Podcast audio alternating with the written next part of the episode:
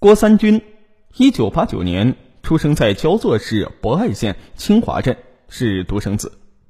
其父郭海东是出租车司机，母亲呢在镇上经营着一个家电商场，家里啊相当的富有。二零一四年九月，郭三军高中毕业，考上了郑州市华艺电脑学院。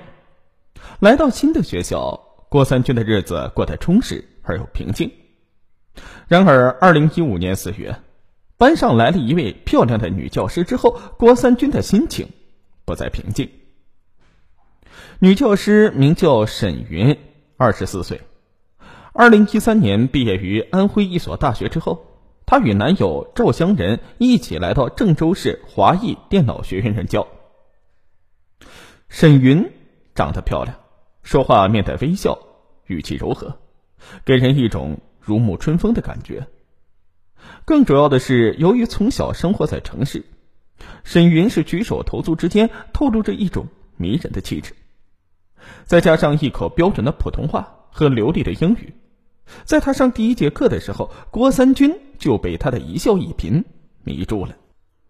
郭三军那颗青春的心第一次萌动了。从此，他每天都盼着沈云的课。在他上课的时候，郭三军都目不转睛的盯着他，品味着他的每一句话，欣赏他的每一个动作，像是观赏一道醉人的风景。往往听完沈云老师的一节课，郭三军心里就会莫名的高兴上好一阵子。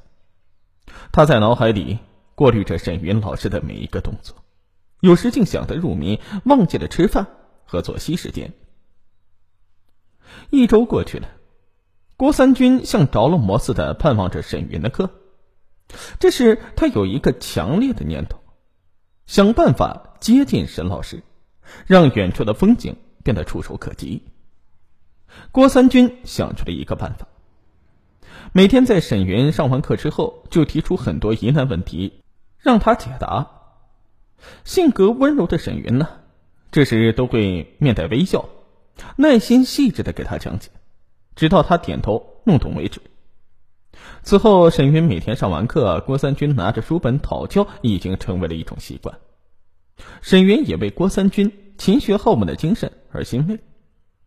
慢慢的，沈云在上课时对郭三军提问的频率也多起来，对他特别的关照。每次看到沈云的笑容，接受他的关怀时，郭三军心里就会莫名的一阵激动、甜蜜和兴奋。如果沈云有事请假一天，他就会坐立不安，心情烦躁。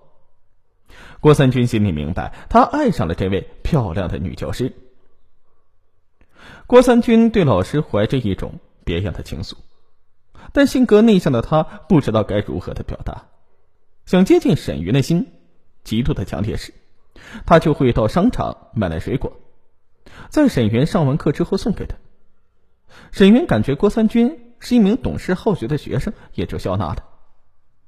但身为师长的他没有意识到，郭三军每次看他时的眼神是那么的拙劣。二零一五年四月八日，郭三军一整天都被一个强烈的念头搅得心神不宁。这天是他的生日，他想趁这个机会找沈云老师谈谈自己的想法。下午，当沈云跨出教室门口时啊。郭三军鼓足勇气窜出了教室，来到他的面前。沈云以为他又要有什么问题要问，但是郭三军低着头，一分钟之后才有点胆怯的说：“沈老师，今天是我的生日，你能陪我过生日吗？”沈云看着眼前这个略带羞涩的大男孩，依然笑容绽放，说：“好啊，你远离家乡到郑州求学。”老师陪你过个生日，这是应该的呀。郭三军听到沈云答应了自己，心里很是激动。沈老师，今晚我请客。那晚，郭三军竭力的甩掉羞涩和胆怯，要了一瓶红酒。沈云见状说：“郭三军，你是学生，还是不要喝酒吧？”沈老师陪我过生日，我心里高兴，愿和老师共干杯。老师就满足我这个要求吧。沈云听到这里就没有再说什么。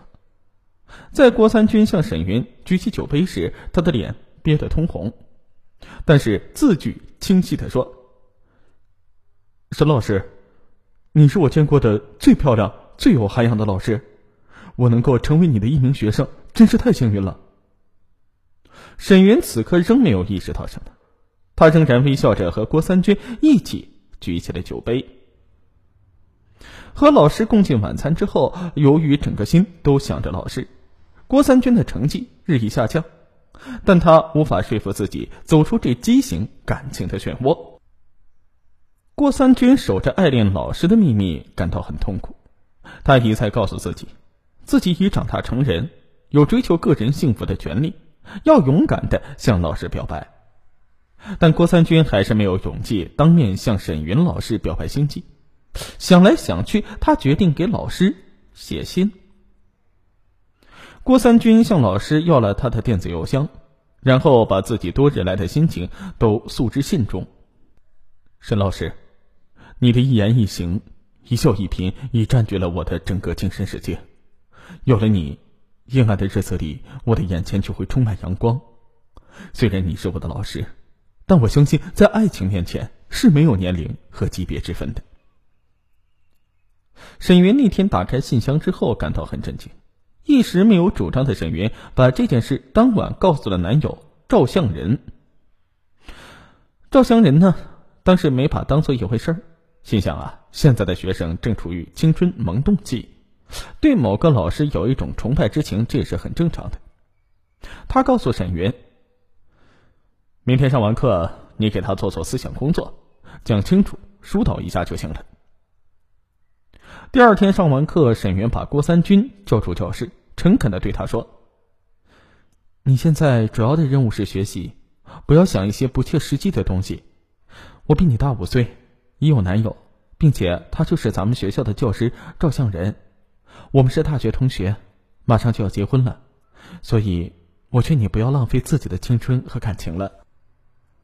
当郭三军知道自己心目中的恋人已有对象时，确实一时接受不了，但不服输的个性让他壮了壮胆。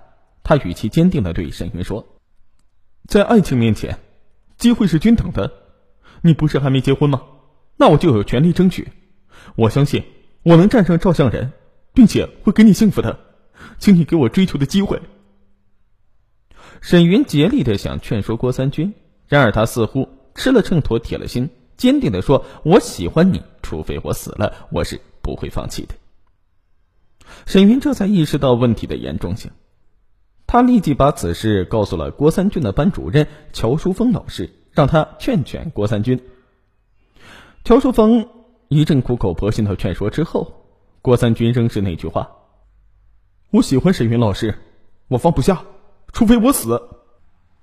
班主任的劝阻不但没有在郭三军身上奏效，他反而对自己的老师追得更紧了。每天课后，郭三军就会拦住沈云的去路，要求和他聊聊天、散散步。每次沈云都言辞坚决的拒绝他，但是郭三军没有一丝一毫放弃的意思。无计可施的沈云把这种情况再次告诉了男友赵向仁。赵向仁呢，于是找到郭三军说：“我和沈老师相识六年了，相互很了解，并且彼此很相爱。如果你也爱沈老师的话，那就放过他，还他以清净，否则他会不高兴的。”郭三军反击道：“你凭什么让我放弃？咱们两个是公平竞争，你们还没有结婚，我有权利和你竞争。”赵向仁的劝说。无济于事，相反，郭三军对沈云的追求攻势一日紧似一日。暑假里，他回家之后，每天都给沈云打电话。沈云一见是郭三军的来电，都概不接听。但郭三军仍一天一天、一遍一遍地拨打着沈云的电话。此时，任何人的劝说都无济于事。郭三军的心里只有沈云。